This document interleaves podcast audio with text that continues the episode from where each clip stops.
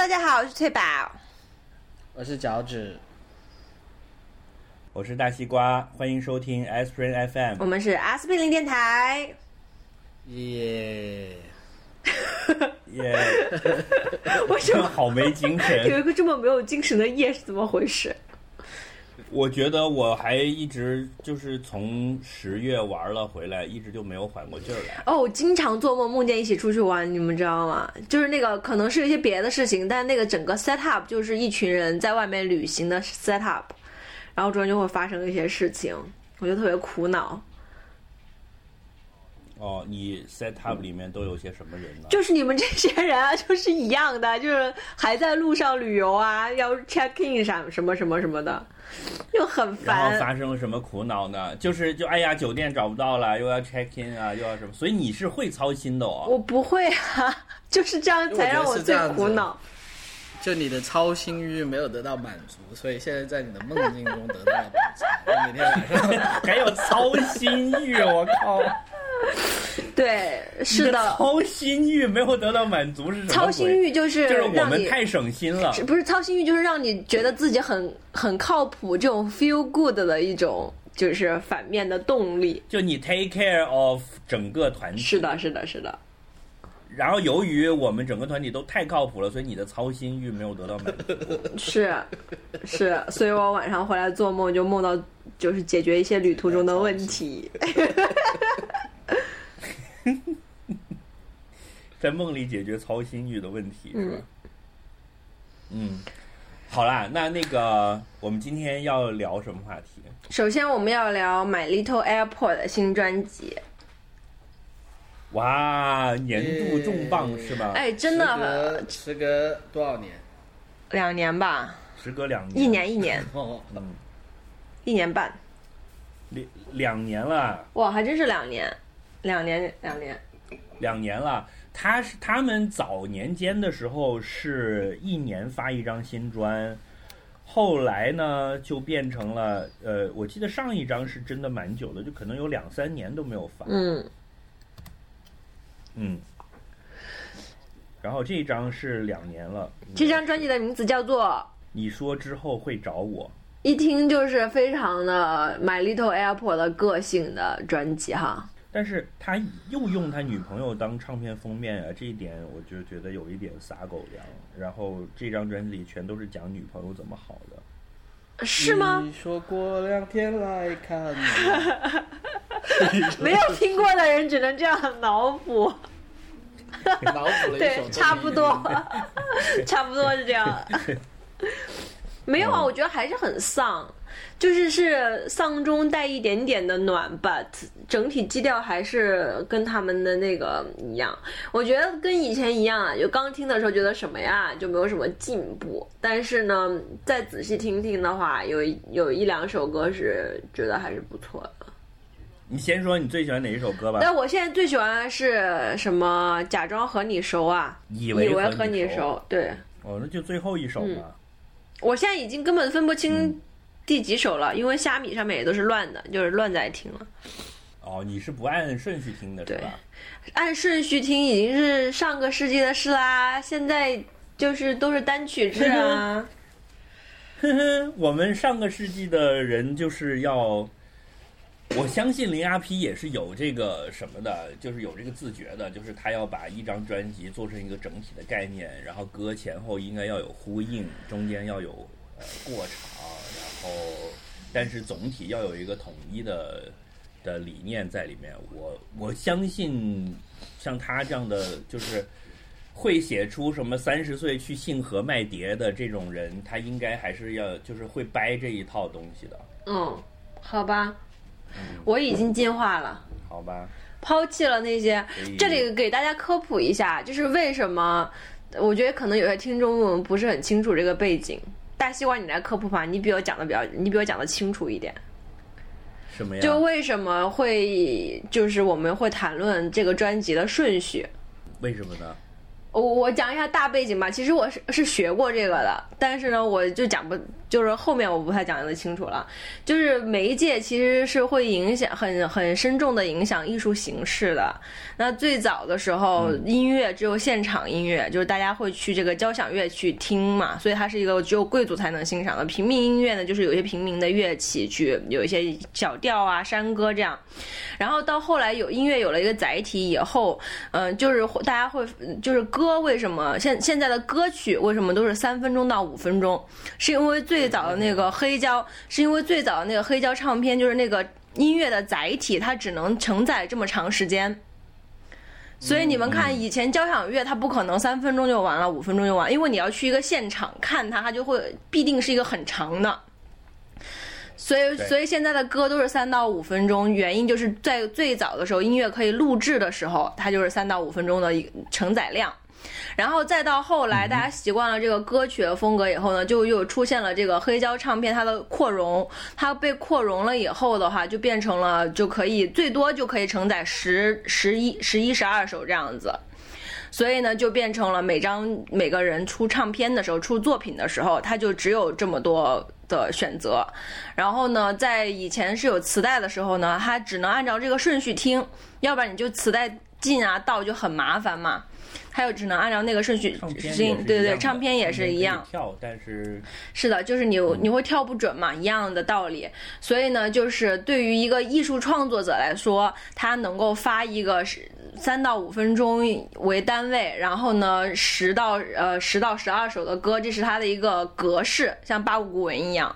然后而且这个是有顺序的，就是第一首一定是吊起情绪的，然后呢或者是一个 intro，可能十几秒钟一个小的音乐片段，然后开始慢慢慢慢的，然后主打歌通常都是放在第二首、第三首，然后最后还会有一个结尾，然后可能还会有两个什么 hidden track，就是你在买之前是不知道的秘密的。然后通常这个也是他们在选歌，可能做了十二十首，选的时候没有选上，但是他又觉得很喜，personally 很喜欢就放进去的，所以就有了这样。但因为现在我们都听听这个 stream music，就是流流媒体了，所以现在大家会发现很大部分的歌星当红的，包括尤其是欧美这些，他们走在前沿的，就 Apple Music 的原因吧。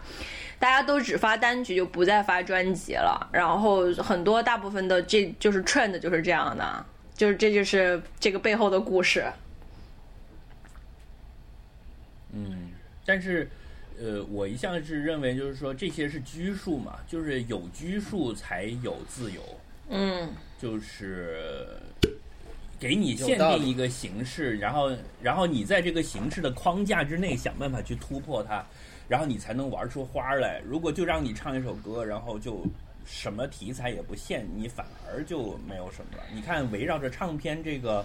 像你像刚才讲的，就很多东西其实都是由于这个载体的限制造成的。是的，但是围绕这个限制呢，大家就做了很多呃奇怪的事情，比如说你像以前会有双专辑，对吧？就是我两张唱片，嗯呃，你呃，因为我是成长于 CD 的年代，CD 和磁带年代，其实黑胶也没怎么听过，那时候就会有什么。比如说会出一张双 CD 专辑，新歌加精选什么之类的，嗯然后是的。他也会学着原来的那些会搞，比如说呃一个标准的格式，就前面先要有一个 intro，就有一个不够不够一一整首歌那么多的一个纯伴奏的乐器的一个半个 track，嗯先等于把整个气氛起来，然后上来先是这张专辑的点题或者主打歌，就是最卖的那种。嗯因为你在电台或者电视上看了，然后你就回家打开你新买的这张唱片，第一个要听的，然后前半五首六首结束之后，它还会有一个类似中间过门这样的东西，嗯给你转换一下气氛，然后就来到了下半场。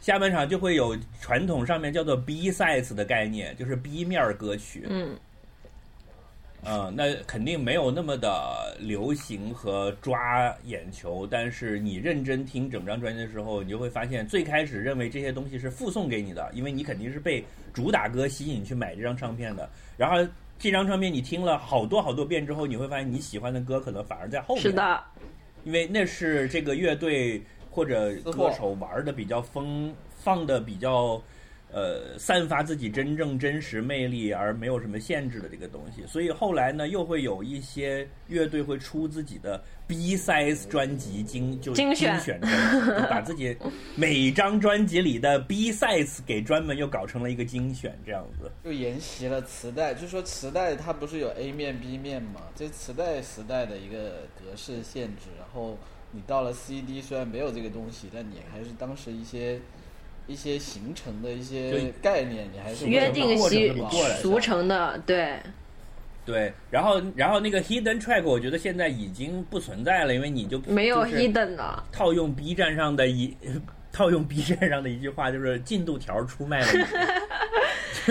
哎，但是我之前你看一眼就知道后面还有是我。之前下载那个 CD 的 hidden track，就是在 MP 3上听的时候，我觉得很有意思。它就是故意让你没有办法，就是跳到下一首，它就是第最后一首有八分钟，最后一首歌的里面，对，最后一首八分钟，但中间可能停两分钟都是空的，也挺有意思的。就是我第一次知道 hidden track 是是怎么回事呢？就是我躺在家里，就是比如说你在放着这张唱片，然后你就躺着，嗯，然后等唱片已经全部放完了，你也懒得爬起来是，去把它摁停，然后你就一直躺着躺着，哎，突然几分钟之后，哎，又来了一个歌，你说我操，这是什么东西？然后跑过去看，然后就发现啊，这种就是惊喜 hidden track，就是真的是有惊喜是。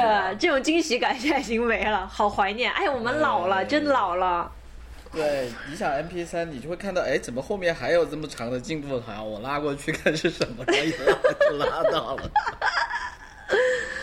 嗯，所以回到我们这个话题，就是 MLA 这张新专辑，我觉得其实就比较已经有一点放弃这个形式了。但是我觉得，呃，林阿皮本人应该还是是支持这一套的人，因为他是个嗯老派八零后嘛。是的，因为你看以前他的专辑里面会有诗，这是那个那个叫做什么？哎呀，踩了，我一下忘了那个姑娘的名字，叫什么雪呀？什么是他写的嘛？他自己还出了一本诗集。啊？哎，你是说你是说他女呃朋友还是说他的搭档啊？搭档搭档搭档是叫就之前其实最早的时候他们是。你抠是唱歌的那个，还有另外一个叫什么雪的，是写诗的那个。哦，不知道。就以前他的专辑里面，不是会经常会有配乐诗朗诵的嘛？啊、那个姑娘生孩子去了，所以就就很幸运的当了妈妈。然后，所以这张专辑里你看是没有这这这个东西的了，嗯，嗯，All sweat 没有发现这一点，对吧？who speak French for instance。All sweat 是他的，就是你说的那个阿雪是吧？他的名字可能就叫对 All sweat，他没有给全名啊，在他的 wiki 上。他就是阿阿雪用英文写出来嘛，对，就是 all 许哦所以这是一个艺名。呃，算是吧。那林阿 P 也是艺名啊，他叫林鹏，就一般就叫阿 P 这样。嗯，哎，这个这张专辑我这个我还是很喜欢的，名字不错哎，阿 P。所以所以你可以叫，所以 哎，分享一个，我前几天刚刚所以你我啊前分享一个，对啊，那分享一个西瓜可以叫阿 D 呀、然后翠阿宝可以 D 叫叫阿 C，阿啊。不是不是，哎，我跟你们讲，哎我们不就，我们三个人的缩写就是 GTD 就是呀、get things done。然后 最早我告诉你们，我们那个邮箱的密码的时候，你们不是都问我是不是 get 样 things done？我说不是，就是大 George、Tracy 和阿瓜。不是我我刚哎，和大哎你们打断我了，我刚刚有一个重要的 information 要讲，就是你讲，你讲。就是也是很无聊的啦，就是你们知道那个最有名的 gummy bear 的品牌叫哈瑞宝嘛，对吧？就是你们知道吗形金刚的，就是变形金刚系列电影的金主，对吧？是吗孩？子宝，孩子宝集团是不是？不不不是，不是那个是吗？不是那个。不是是 Haribo，就是它有一个金熊，然后它是一个德国企业，你们知道 Haribo 是什么意思金熊吗？这个名字听起来好色情。啊？为什么？这给他们名 gay 界名名术语词名词解释，熊是指那些很多毛很大只的人。然后，然后你你听过嗯特朗普，你听知道什么叫 golden shower 对不对？知道。啊，，OK，那你说金熊是什么？但不行啊，金熊奖也是一个很出名的奖，对不对？不分不分不分。好了，那没有没法金鸡 We go 奖 back to 呢 the。year 哎等一下啊，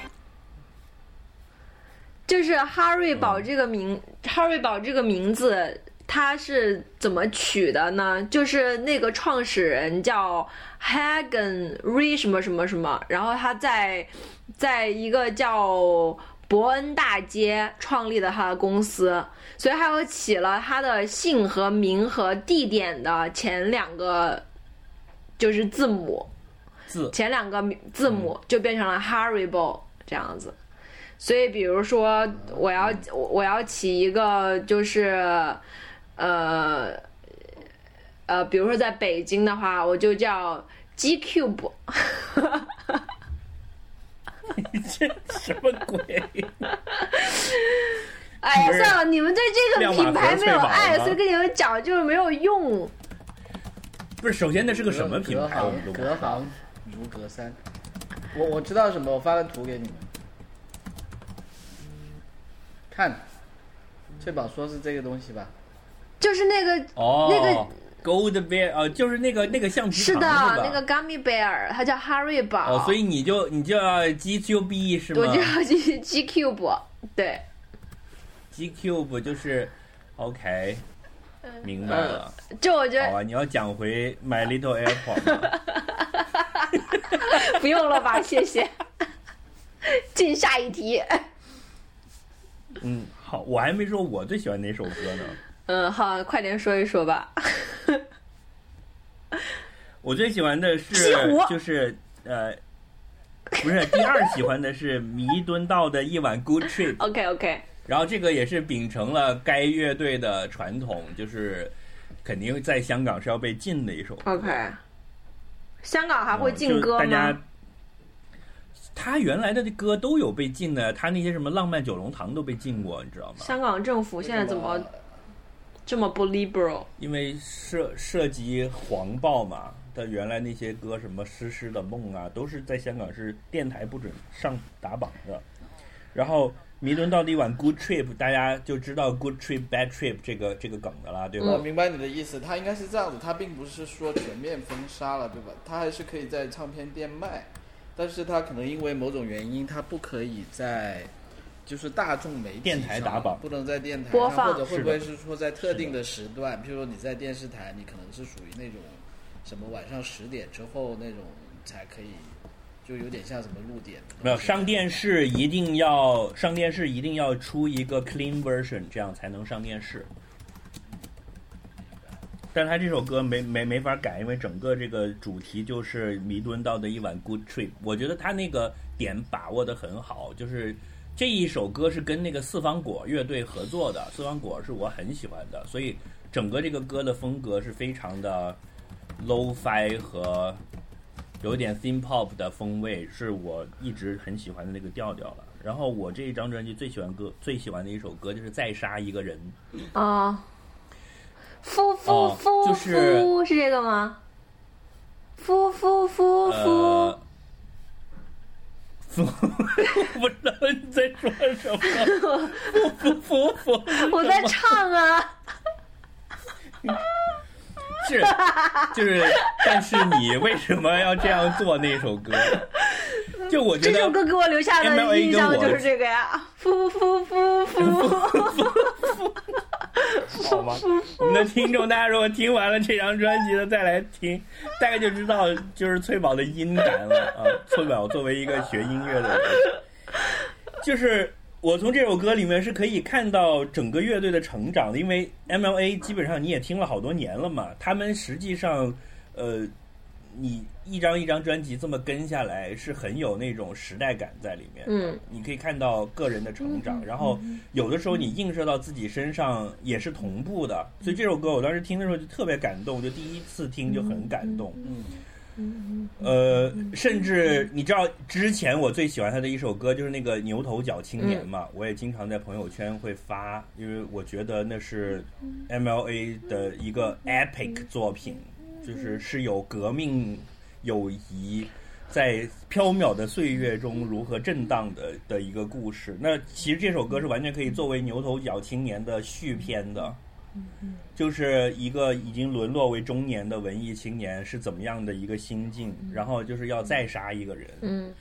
因为以前经常杀人，然后我听这首歌的时候，我在呃，我听这张专辑的时候，我正在北京的一号线上面，然后当时感觉就非常好，因为我再重新上北京也是一个再杀一个人的过程，哦，所以我就我就很感动，对，现在我们电台也要变成可以抓逃犯了嘛？就就等等一下，警察肯定会来问我们。跟张学友看齐了，对？对对，这个这个在你们电台那个说要上北京干啥的那个人是谁？赶紧把他身份证要去北京再杀一个人，之前的案子先交代喽。对呀、嗯，嘟嘟嘟嘟，好吧嘟嘟嘟嘟我我讲一下为什么我喜欢说在哪假装里可你熟，很喜欢听？虾米音乐。嗯，在虾米哦，然后我给大家那个科普一个啊，如果你的淘气值在一千以上，你可以去淘宝买八八 VIP 会员，八十八块钱可以享受虾米一年的 VIP、优酷一年的 VIP、饿了么一年的 VIP、淘票票一年的 VIP，还有天猫店铺九点五折，以及很多天猫相关店铺九点五折，超级划算。天哪，你哎，你看收了马云多少钱？你快比得上华少了，感觉。哎，真的我可以背下来，因为确实就是很值，但是要淘气值一确实挺划算的。对，但是要淘要淘气值一千以上。我也买了，嗯，那你为什么？我也买了、这个。你看你就是自私，不我买了向大家这个之后那个推荐。不是，我就觉得这个东西很不好，就是他让我把所有的东西都搬到阿里系上面。是的，比如说我原来听歌是在。呃，网易网易云音乐，那现在我要到虾米，是的对吧？然后我原来看是在看电视是在什么呢？它这个里面又含一个爱奇艺，它这里面含的是优酷，然后优酷有点就是他的弱，网易其实。云啊。然后什么点餐，我原来是在美哎，团上的，这个是真他又要。拉我到饿了我就是网易跟美团这个特别明显。我以前只用美团，后来就只用饿了么。对，就是它等于一次就把所有东西就撸到自己一个平台上，而且你知道吗？阿里现在他在做的事情就是，其实某种程度上，你从数据安全的角度讲，你不要所有的 app 都用一家公司的，因为后台数据它能串起来。但是对呀、这当然，我们现在其实讲这个东西没有太大的意义了，就是是啊，那我还是希望不要把鸡蛋放在一个篮子里的。我有些服务用腾讯，有些服务用网易，有些服务用美团，这样子，嗯互相才有竞争嘛。我后来就会发现，我现在有，我以前都不用饿了么的，我一直是用美团的。然后有了这个之后，我就时不时点外卖之前，我就要把两个都打开，都去比一比。然后我发现，同一家店其实价格不一样东西在饿了么上面和美团上面菜单不一样，价格不一样也不是的啊。这个就很好，会给不同这个就很好的过渡到了我们的下一个话题，就是一个曾经在饭馆吃饭都不用看价的少年，为什么现在要在饿了么和美团上比价？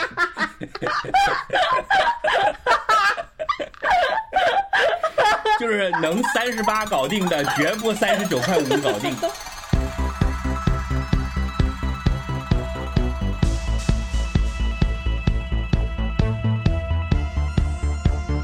这里就是传说中的 Aspirin FM 阿司匹林电台。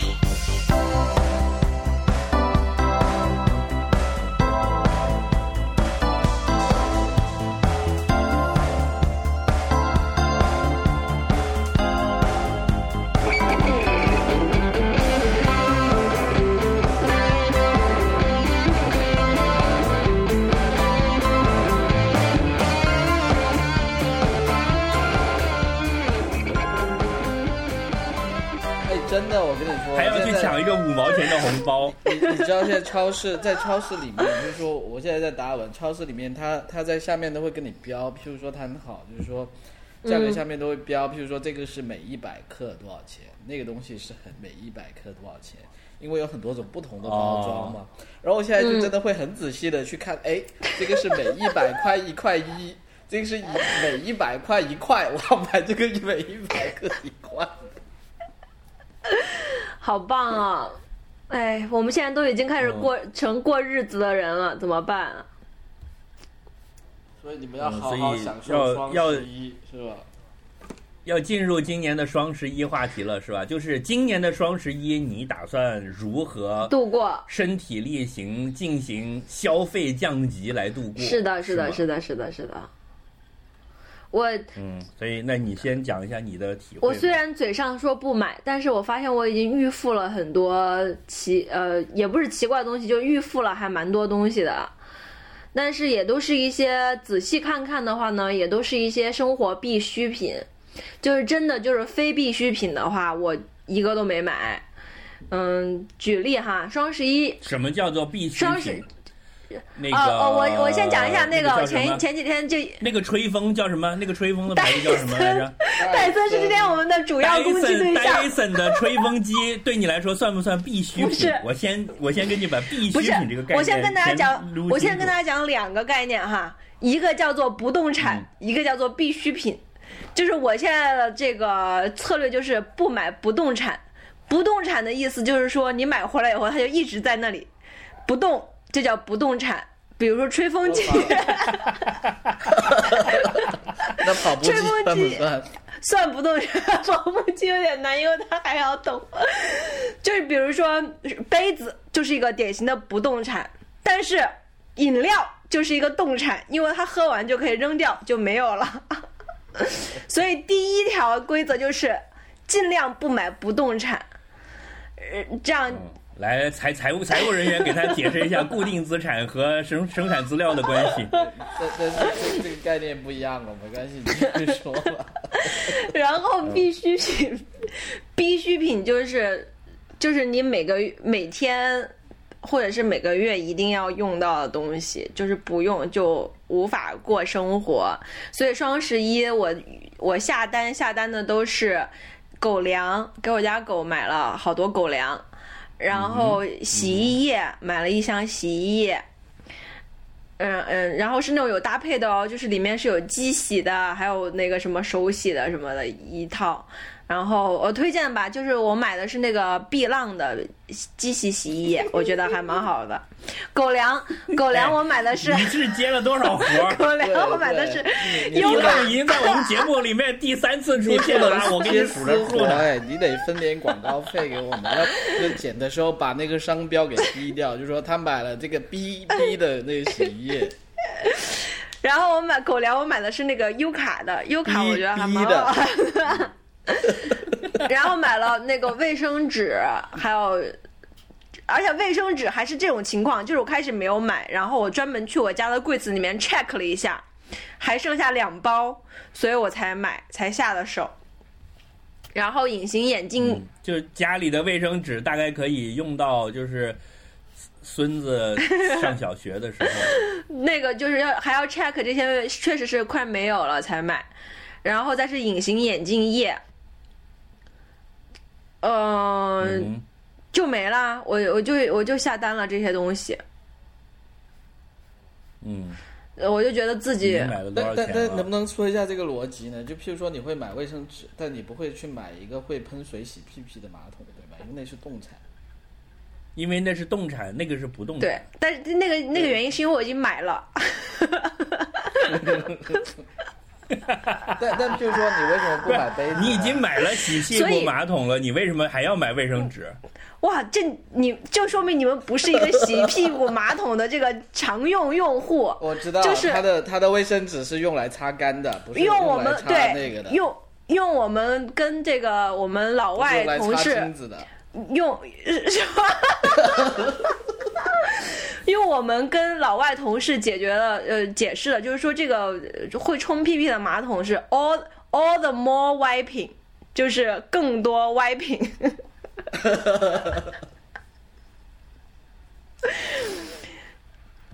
啊，这个是哦，然后那个你们觉得全世界最无聊的事情是什么？就是你要做的最无聊的事情是什么？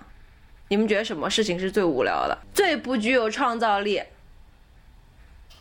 最 boring 的？就是你要做的事情里面，我的答案就是，我先说我的答，我啊我我的答案就是擦屁股，就这是我觉得我这辈子做的最无聊又必须每天做的事情，就是擦屁股。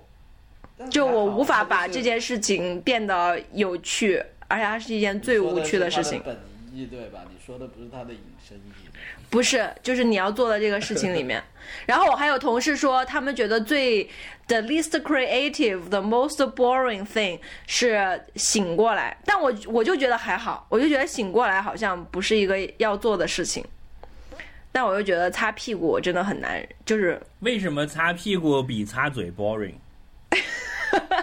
因为擦屁股就是你吃完饭是不是也要擦嘴的环境可以很 creative，你可以在一个高级餐厅，可以在一个路边摊，可以在很多地方擦嘴，对吗？你也可以在高级餐厅的 厕所擦屁股，你也可以在澳洲的路边的树丛里擦屁股，就就不够，就是很很不 creative，就是我它没有什么附带的价值，是吧？是的，他让我觉得最最最最最 boring。嗯，就是在在那一刻，我觉得我的生命被吃了。我竟然没有觉得什么东西是 boring 的，看来我真是，就是我好充满正能量。我每次擦屁股都觉得可爱的小天使呀，Georgie，挺满意的。你就想一下，没有什么我觉得特别 boring 的。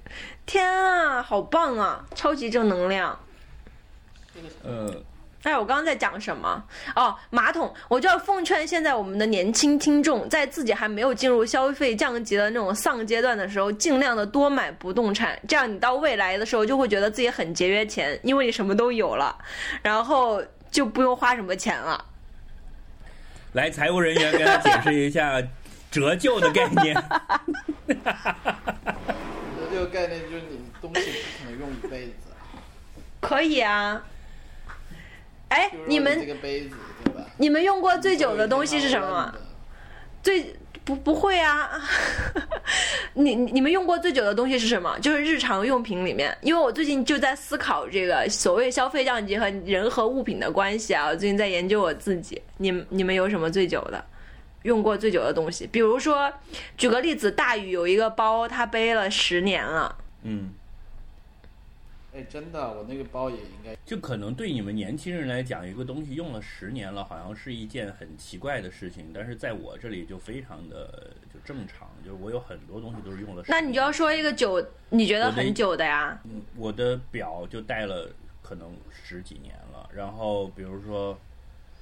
你要讲买的最值的，其实我的游戏机，就我买任天堂的每一个游戏机，我都觉得是非常值的，就可以用很久，而且质量很好，而且它带给你很多快乐。嗯，我有一个指甲剪用了十年，指甲刀要去磨吗？啊，不用哎，就很好用，是 MUJI 的，就是我当时就是要出国的时候，零九年初吧，逼的，是 MUJI 的，是逼的。哦，就我就觉得很好用啊，而且它就一直，我就一直一直在用。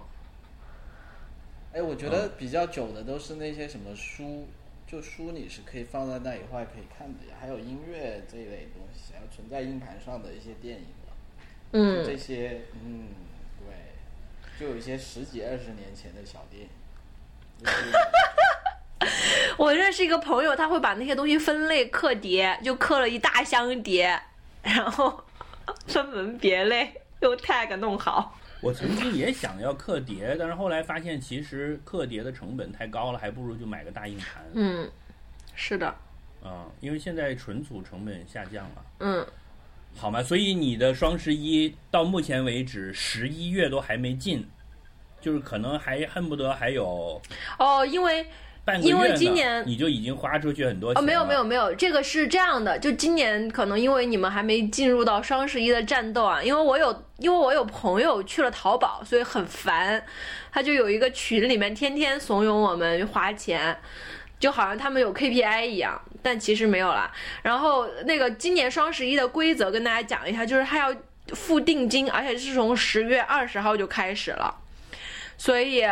去年就是这样，去年没有十月二十号这么早，就是他今年就是对于市场预期不是很好。哎呀，我我透露他们的机密了，所以就是把战他们是谁是 B B B，所以他们把战线拉的很长。嗯，所以就是他等于是定金付了以后，到双十一当天再付尾款嘛，就是这样。你的这个从二十号到十十一号，就其实将将近，呃，就是。半个多月，将近一个月的时间去冲这个双十一的销量，这样子。所以我都是付定金啦，就是十块、一百块这样的，然后到双十一当天就去啪啪啪付尾款就好了。嗯，大概就是这样。我去年他们就我我就发现他们是这样，然后我当时我觉得就是我对双十一的认识有一个也是有个变化的过程吧。最早的时候是觉得哎呀便宜不错，去凑热闹，但是那都很早了，可能零九年一零年的时候，因为他们是零九年开始办这个事儿的。然后一零年、一一年，差不多到一二年左右就已经变味儿了，就变成了以宣传为主了。然后有很多东西实际上也并没有便宜嘛。嗯。然后我印象很深的一次是，我忘了是哪一年了，就是我要买一个很便宜的东西，好像就是一个六十块钱还是七十块钱的一个东西，然后我就想急着下单买了，明天就给我送货了。嗯。然后呢，我一打开那个页面，发现。它就在倒数，嗯，然后，呃，比如说本来就六十，然后你就可以变成四十八这样子，就其实并没有便宜多少，但是呢，就让你零点零分去那里抢，让我当时我就很生气，然后我就说，他妈的，我晚上有事儿，我就谁他妈有空在你这儿跟你们。逗逗闷子呢，为了这他妈十块八块钱的，是吧？你赶紧就把那个原价链接给我，我赶紧买了就得了，因为这个东西对我来说不是个事儿嘛。然后当时你还没有消费降级，我就一就是说，我就后来开始反思这个事情，然后到去年的时候就有个帖子，我觉得是把这个这个问题给给点透了的，就是说，呃。便宜的这点东西，可能对一部分人来讲很重要。你愿意就赶紧赶紧买了就走，对吧？我那个时候就当时我也是有个朋友在阿里工作，他们也是为了双十一要加班什么，我就说你们就不考虑一下对价格不敏感的用户嘛？比如像我这样，我就觉得很讨厌，因为买一个六十块钱的东西对我来讲是一个很普通的事情，我赶紧买完了，我就关了一个窗口，我就可以回到我的就是我平时要做的事情上了。对我不会为了你这个事儿在这里浪费时间的，但是你这个活动对我来说是一种干扰，对啊，就是说浪费了我的时间。我本来就买了这个东西就完事儿了，你现在非得逼得我要到夜里十二点去跟一帮人在这抢，然后就为了省这几块钱，一分钟十万上架，对吧？对。那我开始意识到这个问题，就是说，嗯。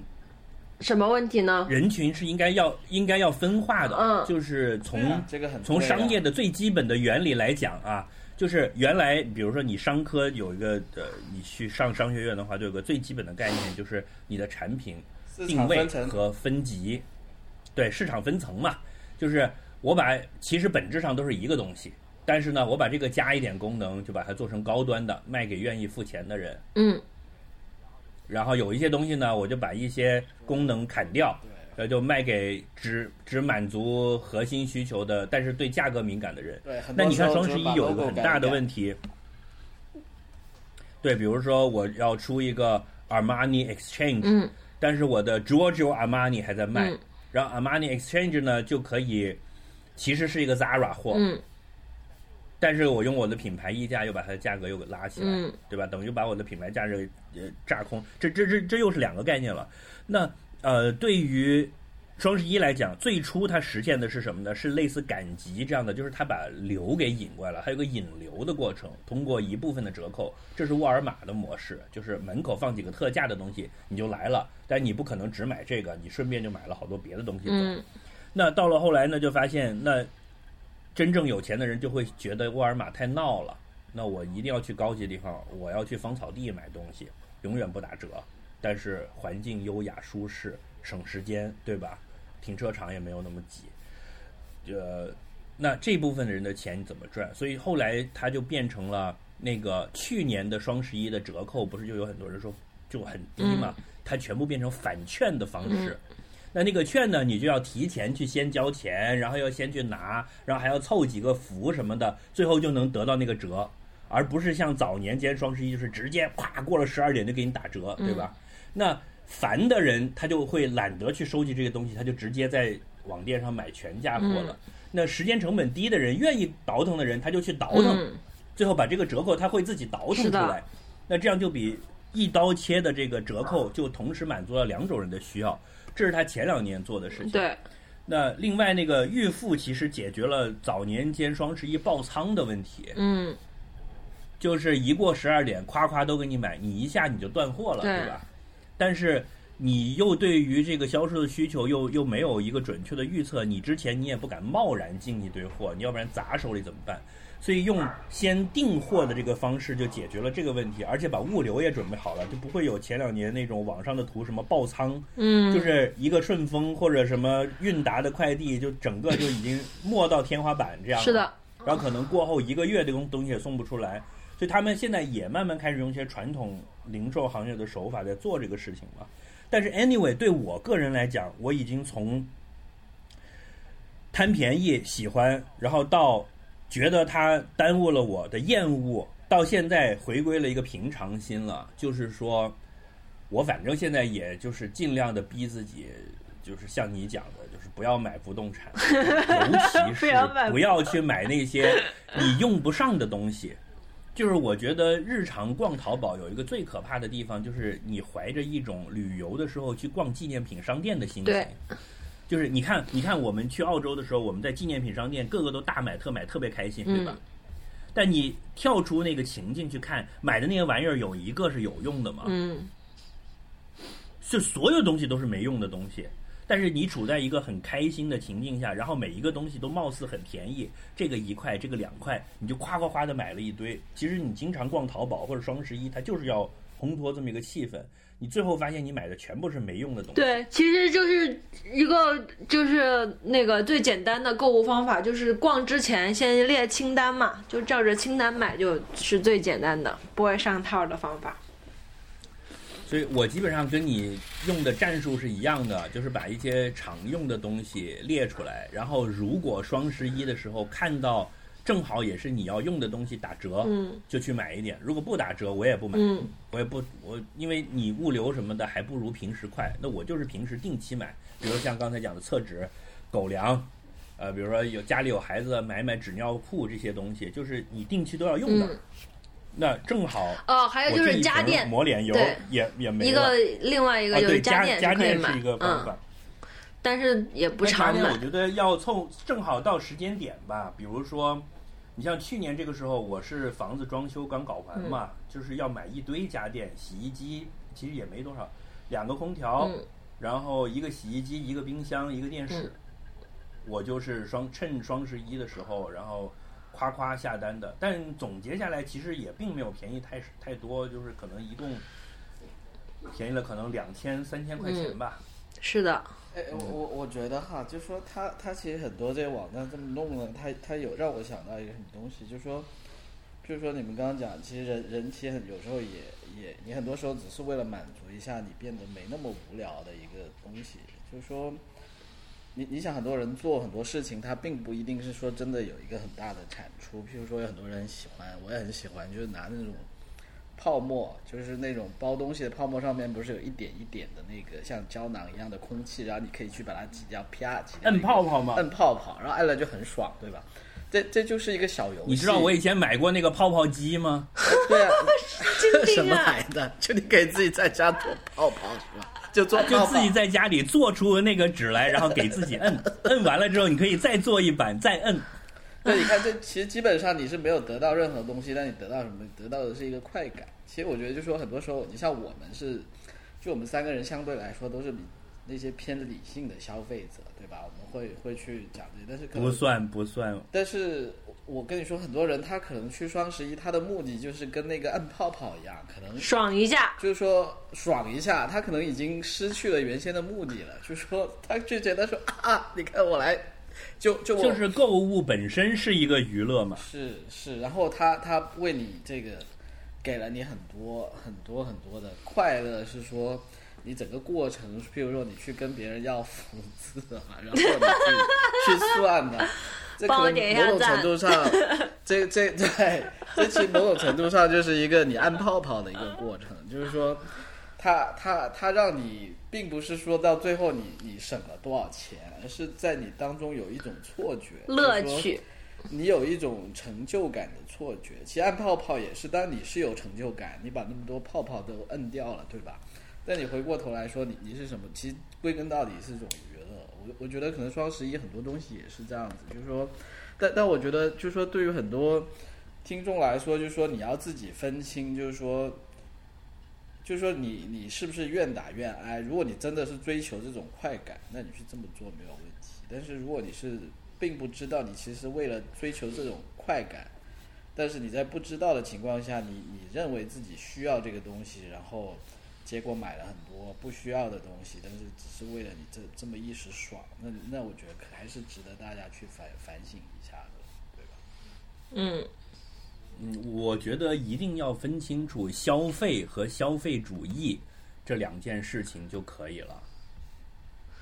就我不反对消费，我也主张应该追求更优那个质的两两只老鼠的口头禅是什么来着？哎，展开讲讲，展开讲展开讲。讲讲，展开讲 就。是，呃，就是更优质的生活是，就是更幸福的、更更美的，呃，更加舒适的、更加优质的，这是大家都追求的。这个我没，我对这个事情没有异议。我有异议的是用消费，就是消费主义。那是什么呢？就是说，消费本身就是这件事儿的意义，就是我并不需要这个东西，但是我需要我去买这个东西。呃，我不知道这个东西拿来干嘛，但是我带着它，大家就觉得我是干嘛的了。嗯就是人的价值被模糊了，反而需要用消费来给自己定义。嗯呃，这个东西是我反对的。嗯就比如我要是真的喜欢 LV 这个包，然后我需要一个包，然后我比较了好多包之后，我觉得这个比较合适，然后价格我也能承受，然后我确实喜欢它这个设计，那这个是无可厚非的。嗯。问题就是说，我不知道我是谁，我需要让别人知道我是一个怎么样的人的时候，我就用一个消费品来定义自己，这个我就觉得就，哎，这次我我我我上次跟我爸去迪拜的时候，就第一次感受到了，就是怎么样在 LV 买包，就是我才发现我爸五哥五哥作为一个完全的不就是非消费主 主义人群，成功的在 LV 买了一个包，我我当时都惊呆了，你们知道吗？真的就是是因为我。我周围的人就是，比如说买 LV 包包是一个很也不是很正常，就是大家还是会会去买的嘛。就周围有人买，然后呢，网上啊天天看到我在这里，我要我我先插一个嘴，我在这里我要强调一下事情的背景，嗯然后让？让听众，哎哎，Georgie，你最近怎么这么污啊你？继续吧。我也这叫什么？这叫这叫这叫什么？粉丝服务，就是嗯，就是我觉得翠宝本人的工作就是一个为消费主义摇旗呐喊的人。然后呢，他自己是深陷其中，虽然他保持比较清醒的头脑，但是他是可以说一直在消费主义的这个这个这个敌后工作。那么，所以他更容易看清这里面的种种，就是种种伎俩。，对然后呢，知道怎么花钱更爽。对，然后呢，五哥是一个完全不掰这一套的人。五哥是一个天天穿着黑背心儿、骑着摩托练瑜伽的人。我把这个背景补充一下，然后你再接着讲。对，这个可能让大家方便理解。真的很有意思，就是你们知道的，就是大家很常见的，就是中国绝大部分买消费不是买奢侈品，大家是怎么买的？就首先你肯定是在网上看到了，就你一定不是说去店里面看到的，就绝大部分是首先在网上看到了，然后呢，在网上抠抠搜搜，也不是抠抠搜搜，就是研究来研究去，花很多时间看这个背的好不好看，哪个颜色，就基本上大家在去到店里面买的时候，就是且不说其他的是代购啊，很多一大部分是代购或 whatever。就真正去到店里面买的人，通常他心里面是已经有了一到两个，就是我要买的款式、大小、颜色都已经确认了，对吧？像就是你已经 iPhone 一样，对吧？你是的今天就是要来买这个颜色、这个型号、这个什么鬼的。对，然后就是你已经，就是你已经，就是已怎么说呢？就是已经确定了这个东西，然后你就去店里面，然后就跟服务员说我要这个，大家拿来你试背一下，基本上就是看一下这里是多少，大概多少钱，然后可以负担就买，然后觉得有点贵就再看一看，再考虑一下，然后 maybe 下次再买。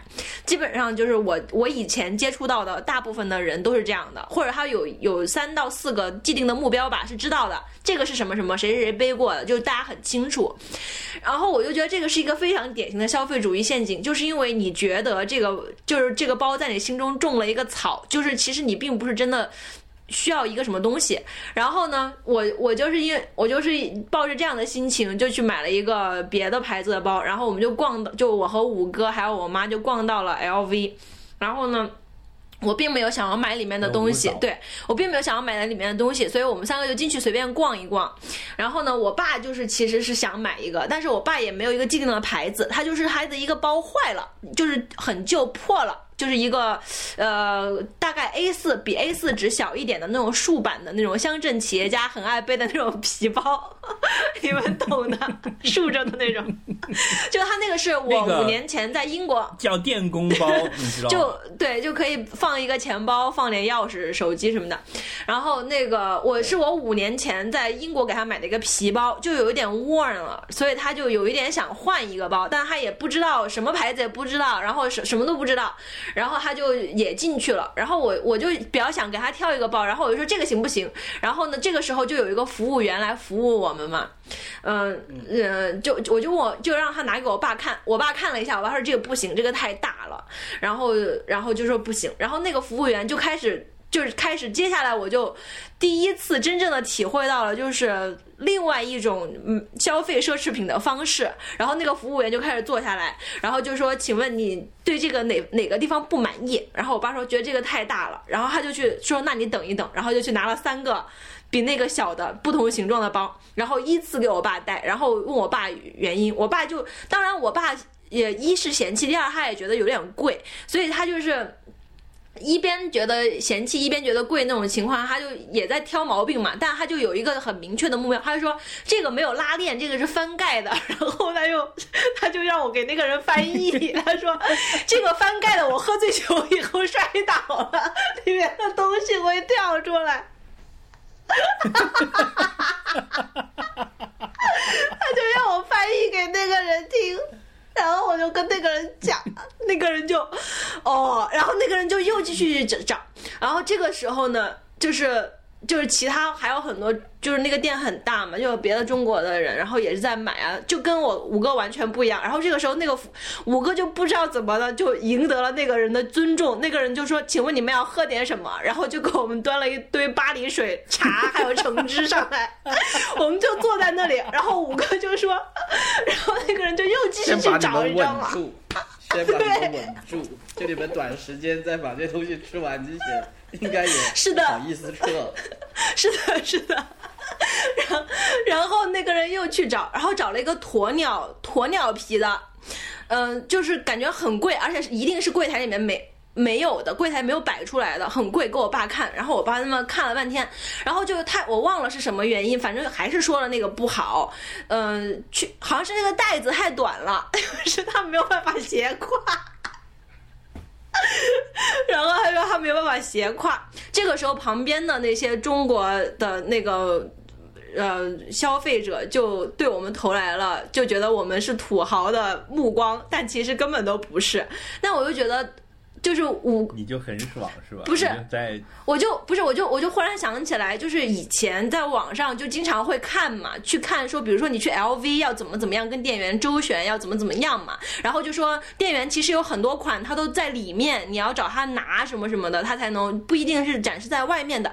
然后我后来发现，其实就是他那个逻辑是反的。就是其实它的原因是因为它就是需要有一个人去服务你，去明白你的需求，再去找一个跟你需求相符的包包。然后那个人真的最后找到了，那个人真的最后找到了，就是五哥想要的那一款包。五哥说三，不是五哥说三你狠，然后就说哎呀这个还是很贵，但又很心疼，但他就真的买了。我又我当时又觉得特别好笑，就是然后那个人后来还送了我们好多巧克力什么的，就是还是挺贵的那种。然后我就觉得很有意思，我觉得他可能也很少见到就是这种这样来消费的中国中国游客吧。所以就是不是，那五哥事先知不知道 LV 这个牌子以及它被在中国市场上被赋予的这种他知道啊，他知道奇。怪的附加的含义，他知道。他大概知道，但他就是不想要，他就是他就所以他比如说像比如说 logo 有 logo 的他就不要这样，就是他就有一些自己很有有一点嫌弃的，就是 很明确的那个自己的自己的想法，我现在笑死了。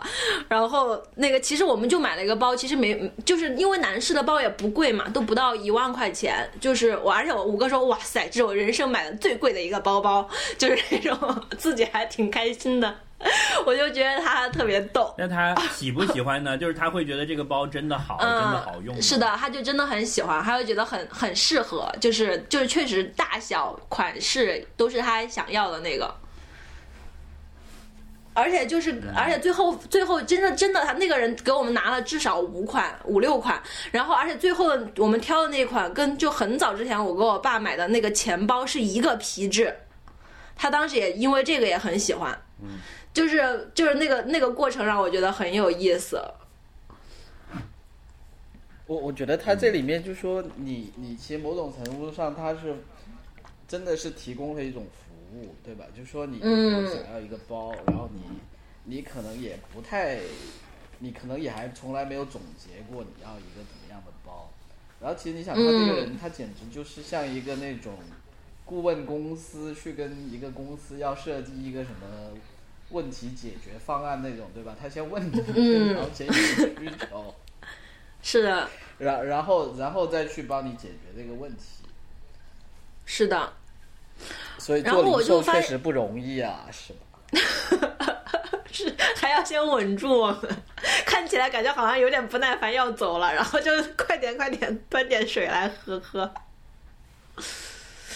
嗯，所以就是那一次也有点，稳住。那那次也有改，也有有一点改变我的一个心态了，就觉得，因为我以前还蛮爱买包的，说实话，就是觉得哎呀，那个跑完马拉松了，要奖励自己一个爱马仕，就是。就是为了为了买一个这个而买！不是后后来后来很多，后来很多买这种，后来很多就是这样情况下买的东西，其实没怎么用，就是就放起来了。就就你没有经过那个阶段，你没有经过那种让让他去了解你的需求，然后再跟你推荐的这个过程。就是也不是，就是他就是首先就是没有需求嘛，就只是觉得我要买一个名牌包嘛，就是以前就是莫名其妙的就被植入了这种想法。跟跟你跟五哥的目的是不一样的，所以得到的是的是的，所以就是就你你这个需求，这种所谓的奖励自己这个需求，其实就像我有的时候，比如说呃辛苦了，然后这个周末要去吃一个很很很贵的餐厅一样，然后去了可能一个人吃吃了好几千块钱，然后最后发现其实也并没有那么好吃，嗯，不如去吃顿饺子呢。是的，嗯，哎，所以我就觉得我你们说因为市面上并没有一个针对我的需求定制的饺子嘛，就就他得先跟你做有啊来，对吧？馅儿老满今天你你你你这个好吧，然后你说嗯这个青菜太少了，馅太厚了，然后他跟你说哎饺子我给你重新包一个。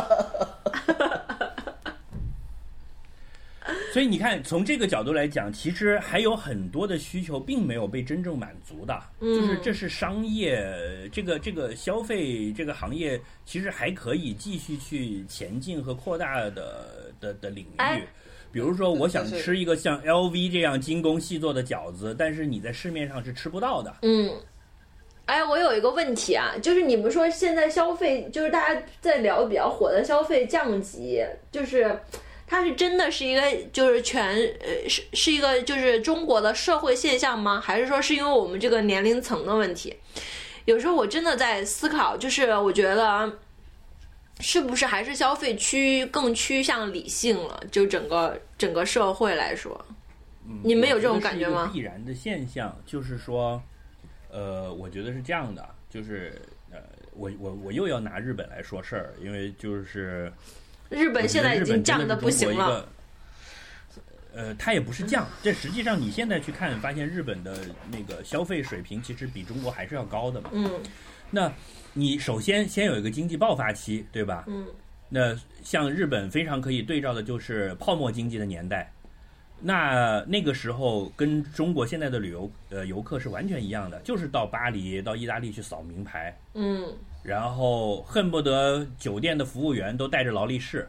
因为每个人都要有一个，你没有就不行。就是像北京现在也是，你在办公室上班的一个呃小白领，你没个 LV 都是不行的，那你根本没有办法立足。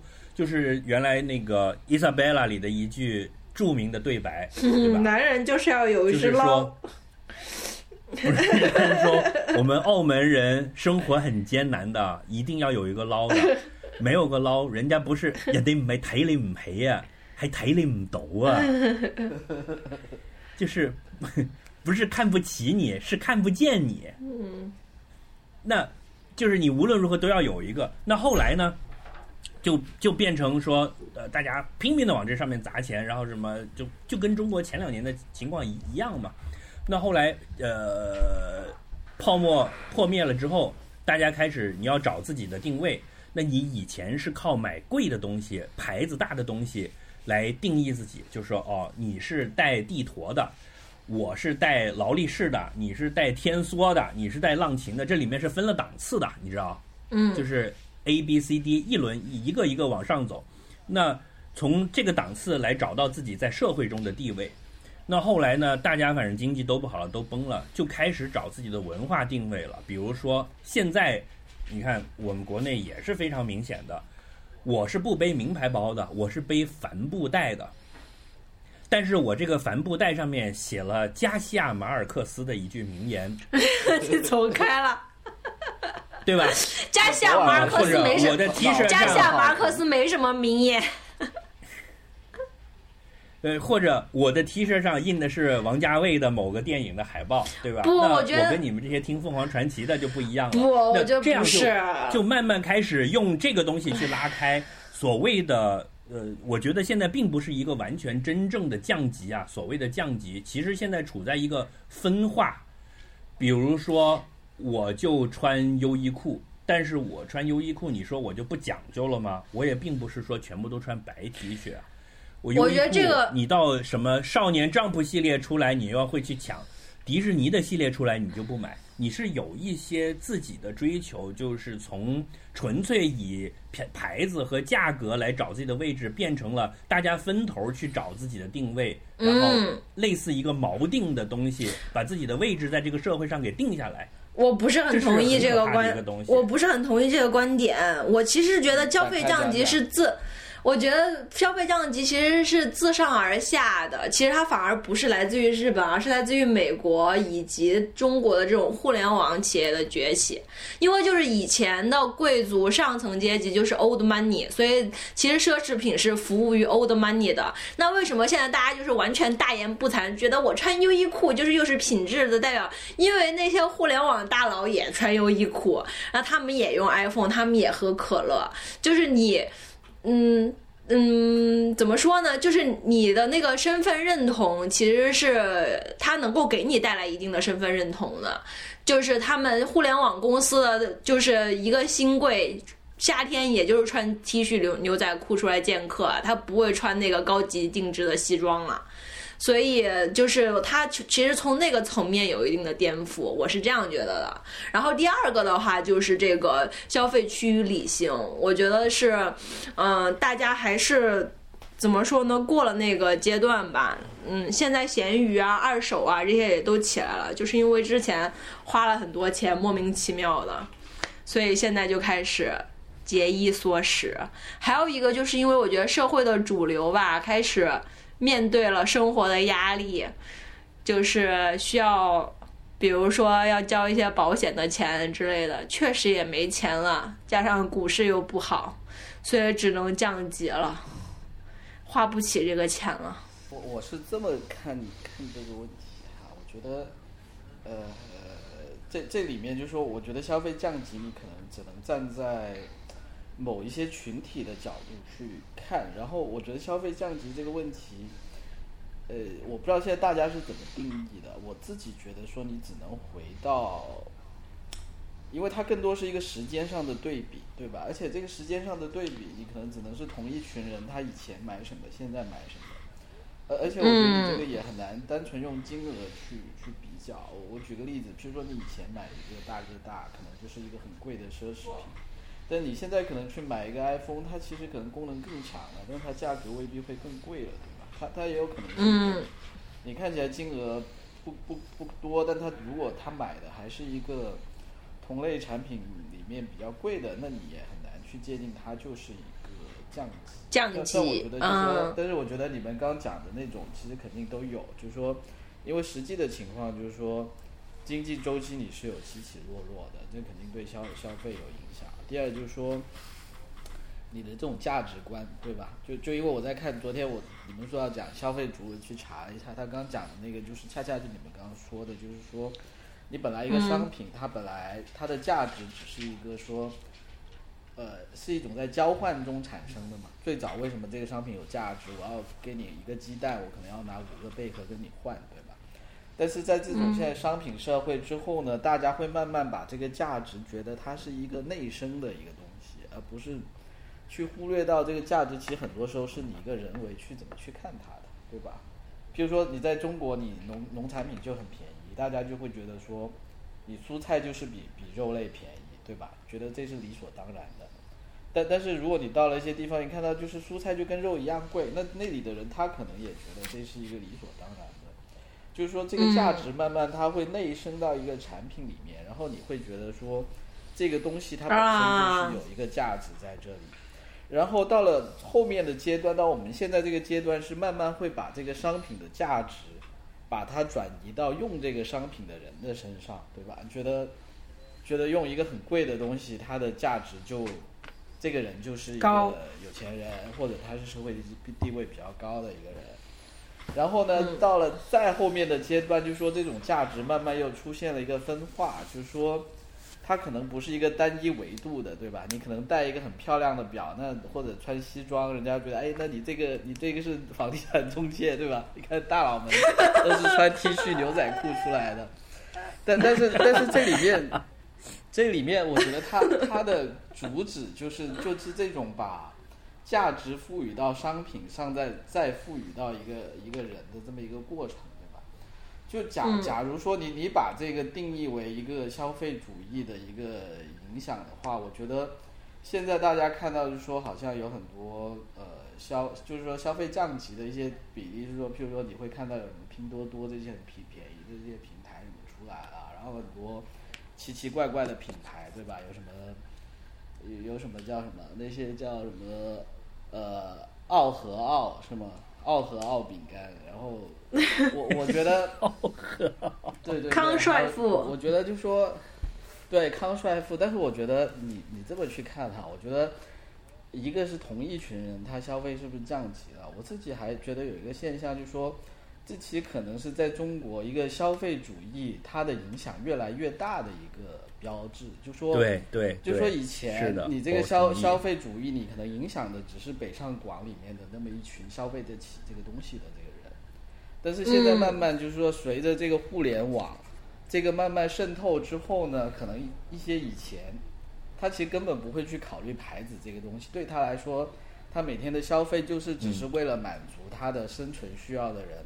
他现在也慢慢进入到这么一个消费主义的这么一个浪潮裹卷进来了，对吧？那那所以他也会去追求一些，就是这种从商品在在拼多多上买的这个是，对，然后从商品赋予他自己这个价值上去找找一些东西。那但是可能因为这个你这个覆盖的人群大了之后呢，他们的消费能力已经不是原先的那一部分可能白领人群的所以消费所以。其实我们对首先对，其实我们对消费降级这四个字并没有一个统一的定义的概念。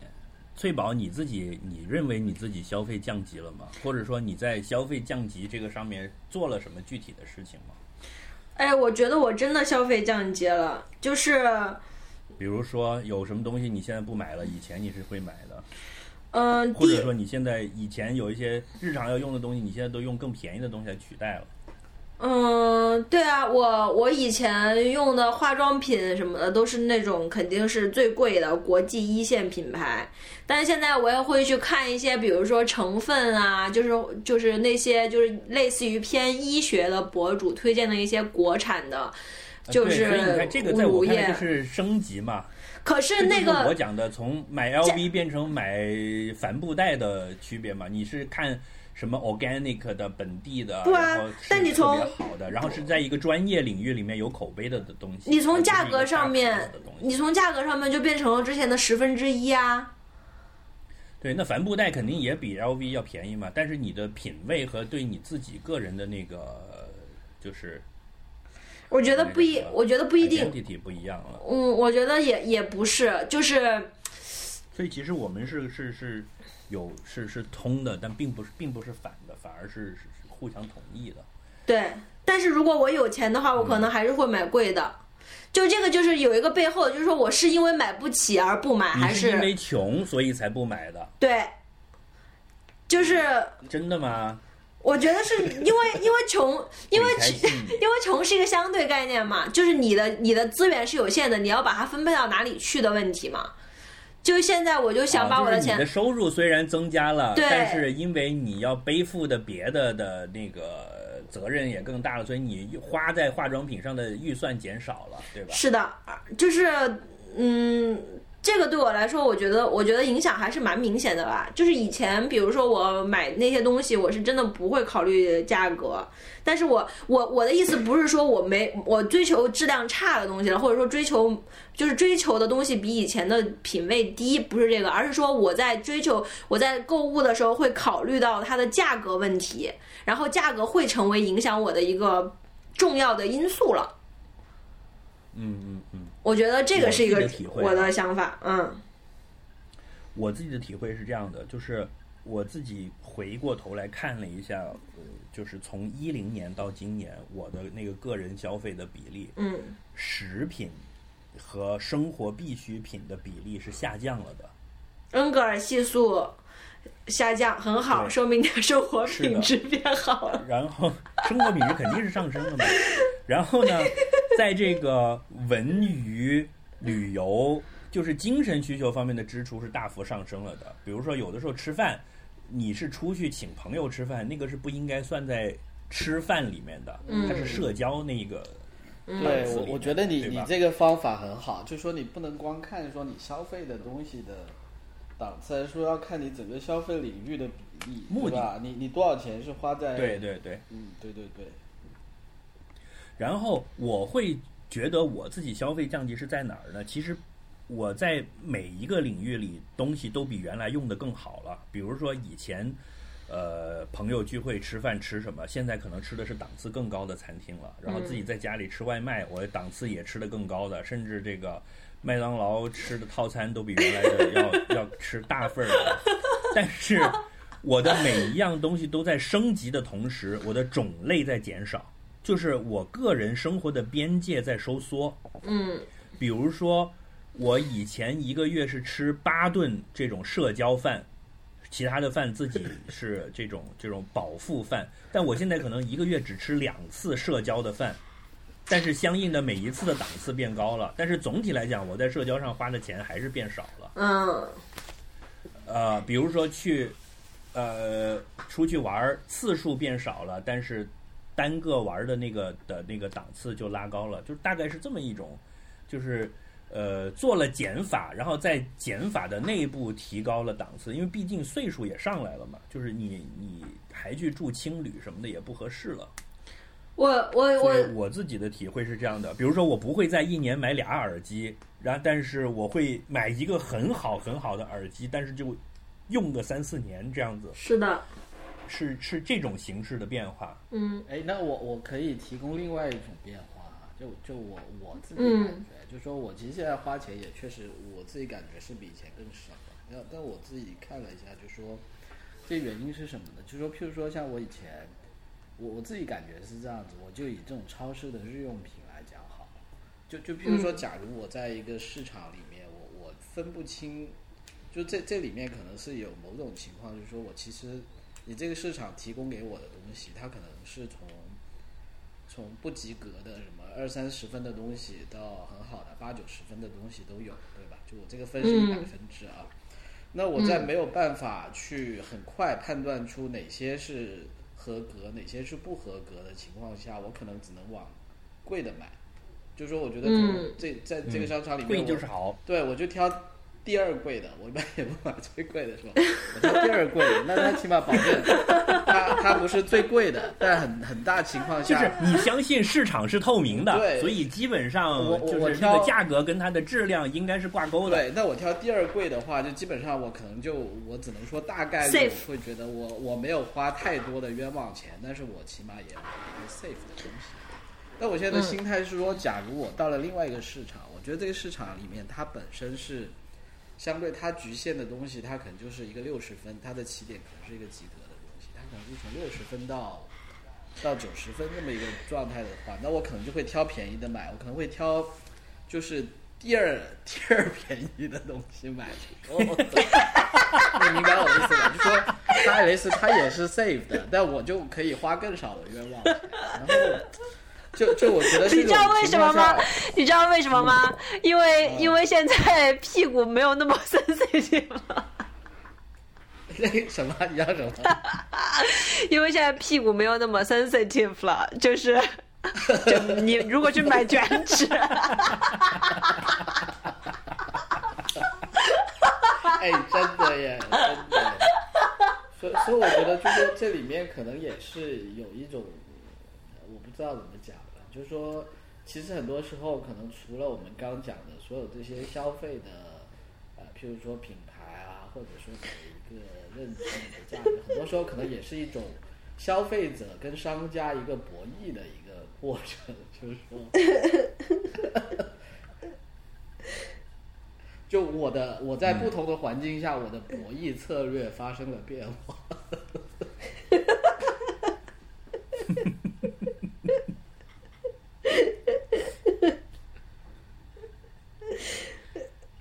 嗯，是的，嗯，所以呢，双十一你们都准备买些什么？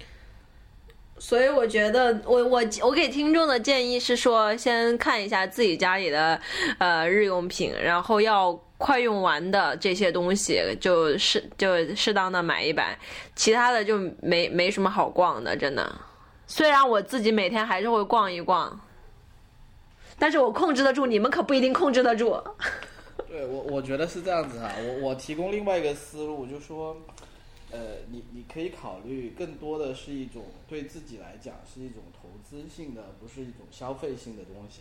但这个投资并不是那种很严格的意义啊。我并不是说你要买股票不要买消费品，我的意思是，譬如说，像你你做一些精神生活，譬如说你可能去读一本书，或者去哪里进行一次旅游，对吧？去扩展你的视野，或者去去看一个电影、听一个音乐会，这种相对来说可能都会比起你说啊，我去吃一顿小龙虾，或者去去去买一顿零食，相对来说后者就是一些比较消费性的东西，对吧？那那假如可以同样这样的钱，可能花在一些特别对比较年轻的听众来说，可能花在一些投资性的，比如我一千块，我去去哪里买一张机票去哪里旅游一下，可能相对来说会比你说我拿一千块去买一个什么呃奢侈品，可能会对你来说是更更好的一个选择吧，我是这么看。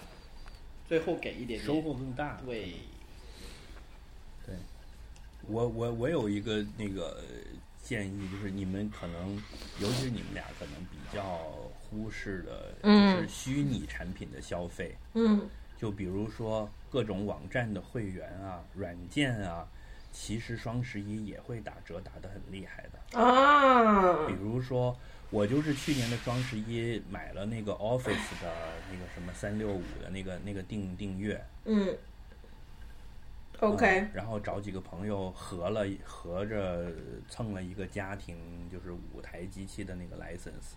然后这个东西其实是大家在消费的过程中容易忽视的，而这个东西其实打折挺厉害的。嗯是有道理。嗯，对吧？嗯嗯，脚趾你肯定是订了 Netflix 啊、HBO 那些的嘛，那个一个月其实钱也不少的。对对对，嗯，好啊，最近海淘也没得淘了，最近我我买的包都一直在被税，嗯，是的，就是到现在清好多人清完，然后淘宝上买书也不让买了，就很多都被清掉了，所以今天想消费还不 还挺不容易的。我到时候今天录完节目，我也自己把那个单子拉一下，就是常用的那些东西啊什么的。嗯哎，不过我会我会买酒，就是跟你的那个厕纸类似，因为我喝酒不是酒量很差嘛，嗯，我家里会放着酒，但是通常一瓶酒都能喝很久，是所以呃，双十一如果有便宜的，我就会买两瓶好的 whisky，就可以喝够喝一年了，就可以便宜个好几百块钱嗯。这样，而那东西也不着急，然后也不也不是必需品，但是嗯。有也挺好的，类似这样的东西吧。嗯我以前会买一些衣服，但是现在根本抢不到，就是衣服和鞋子这些东西，基本上零点一开你就啥都没了。对，而且我现在的烦恼就是衣服太多，所以我最近就在 declutter my closet。你不是一直在就是从几年前开始就在吹什么断舍离吗？什么人生整理魔法吗？就还没消费主义。还没整理好最后发现呢。还是 最后发现还是买柜子来的比较快的。得再买个房你。买了几套瑜伽服了？买了买了几张瑜伽垫了？我有我自己说。我有一个瑜伽垫被狗扯了，所以又买了一个。感谢我的狗给我消费的机会。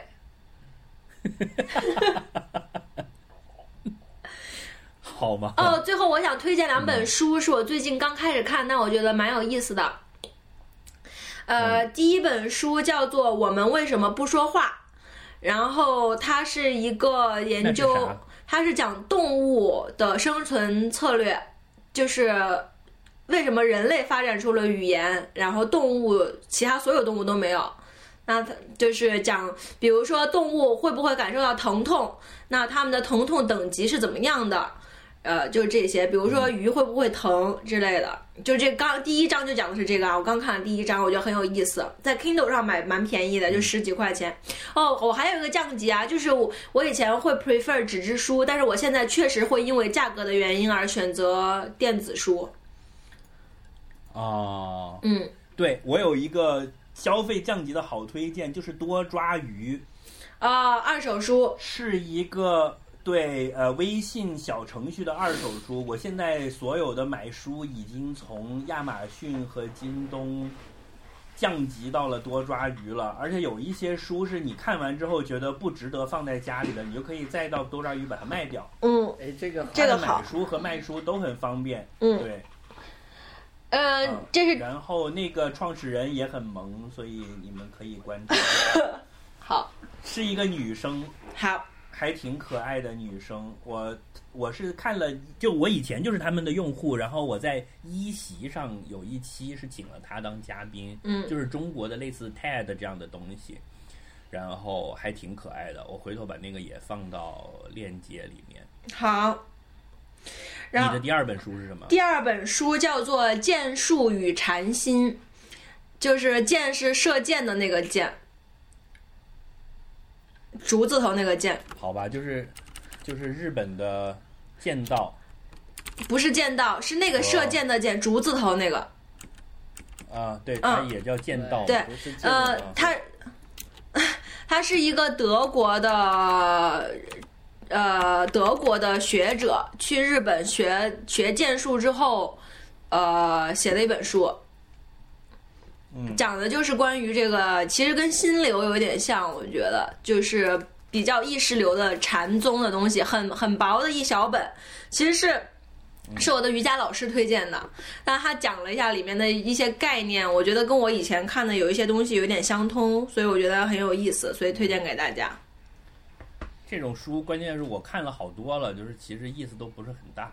不，就是我那个瑜伽老师讲了，就是说这本书它是因为结合了实操，就是那个人这第一年去学拉弓，这件事情，嗯，然后他又是一个西方人去讲东方的这些哲学以及实操的东西，所以他非常的接地气。因为那个瑜伽老师就说很多关于瑜伽的那些书就很概念化，就讲的云里雾里，你看不懂。但是这本书是又很小又很薄，然后又讲的比较接地气。那等我看完了，可以再给大家分享。好嘞，那就我再给大家推荐一个消费主义一点的东西，就是一个动画片《高分少女》，在爱奇艺就有了看，是一个制作粗略，然后一看就预算很节省的小小动画片，但是是讲九十年代的中学生打街机的，就是他们的恋爱故事是和游戏业的发展紧密结合在一起的，就是最开始打街霸，后来就出现了三 D 游戏什么什么。就如果你是一个爱玩游戏的人，就还挺怀旧的趣味在里面。然后他们那个恋爱故事的发展的过程，我觉得非常的典型的是我们那个年代的老家伙的一种发展模式，就是那个男的都傻呵呵的，并不知道。然后通常女性都对于自己情感的取向非常了解，啊，OK，挺好看的。那我要推荐一部电影，好就，是我、嗯我我最近看了一个叫《佛罗里达乐园》的，就是那个 Project Florida。哦，这是去年的去年的奥斯卡的大热呀，非常好的一个电影。对，但是我之前就没有看过，然后真的就我们之前好像也没谈过这部电影？嗯，我没听过。就是对他，他其实讲的是在，就因为佛罗里达那里是有一个迪士迪士尼尼乐园嘛，就是留守儿童的问题。他他讲的是是就是在这个讲怎么讲呢？我觉得他讲的就是在迪士尼旁边的一个很底层的社区，就是就是在这个底层社区里面，他讲了一些小孩子，还有这些小孩子的家长，就是说他他真的是一个很无产阶级的一个电影嘛。他讲的真的是一个美国的无产阶级，而且就是像迪士尼这种资产阶级，它是作为一种没落腐朽的标志，作为一种背景浮现的。那那我觉得他这个电影真的比较好的，就是说他讲的里面，我觉得一个是因为他是小孩子嘛，因为其实一开始看了也觉得啊也没有什么故事，然后那些小孩子也很皮也很吵，就我也 get 不到。但看看完之后，我觉得就是说，他一方面是对这些小孩子的那种童年的描写，就我觉得真的能感觉到那种，就是说很多时候你你对父母之间发生了什么事情，父母做的事情也不太了解，但你懵懵懂懂也能看到。也能体会到那种成人世界的辛酸吧，但是小孩子还是有他小孩子这种很纯真快乐的一面，我觉得就他整个童年的描写很。然后第二个就是说，我觉得他的这个主题里面，他其实提了很多问题，是可以让让大家去思考的。就是说，譬如说，他讲的东西是一些很矛盾的东西，譬如说，你觉得一个怎么讲呢？一个穿着皮。穿着短裤背心，然后满身是纹身，脸上打满钉子的一个一个妈妈，是不是就一定是不是一个一个不好的母亲？就你怎么去定义一个好的母亲？嗯，她要带给小孩的东西。然后，然后另外一个就是说，你是不是觉得一个小孩他如果满口出口，然后到处对着人家的车去吐痰，那这样的一个小孩，他是不是一定就是一个没有家教或者没有未来的小孩呢？就是说你怎么去定义这些？就是说很多时候，就是说大家可能会觉得，我觉得就回到以前，就是说你去看一个人的时候，你可能不要轻易去价值一个人。很多你觉得能够去定义一个人的东西，可能并不是很对。但是从另外一个角度，那那你怎么去定义他？因为他可能确实是做了这么一件事情，嗯，或者是这么一样的一个人，所以我觉得就还挺。